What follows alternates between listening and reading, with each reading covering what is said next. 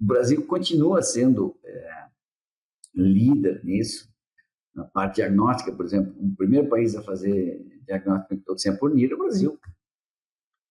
E conseguiu fazer porque nós fazemos milhares, fizemos milhões, é milhões mesmo, tá? não é milhões, é milhão e meio, tá? aí não é com essa, né? de análise de micotoxinas. Ou seja, tem isso tudo na bagagem. E aí se conseguiu desenvolver um método que praticamente o pessoal achava que era impossível. E um método prático. Então, isso realmente mostra que o país realmente detém hoje uma das uh, áreas da tecnologia mais importantes. Você que está aí nos Estados Unidos, uh, você vê aí a parte de micotoxinas, assim, é boa ali na parte uh, instrumental, os caras estão muito bem, mas a aplicação disso né, da forma que é feita no Brasil, não tem nem comparação. Estão copiando as coisas aqui, estão começando a pensar em o que a gente já faz, que as empresas já fazem.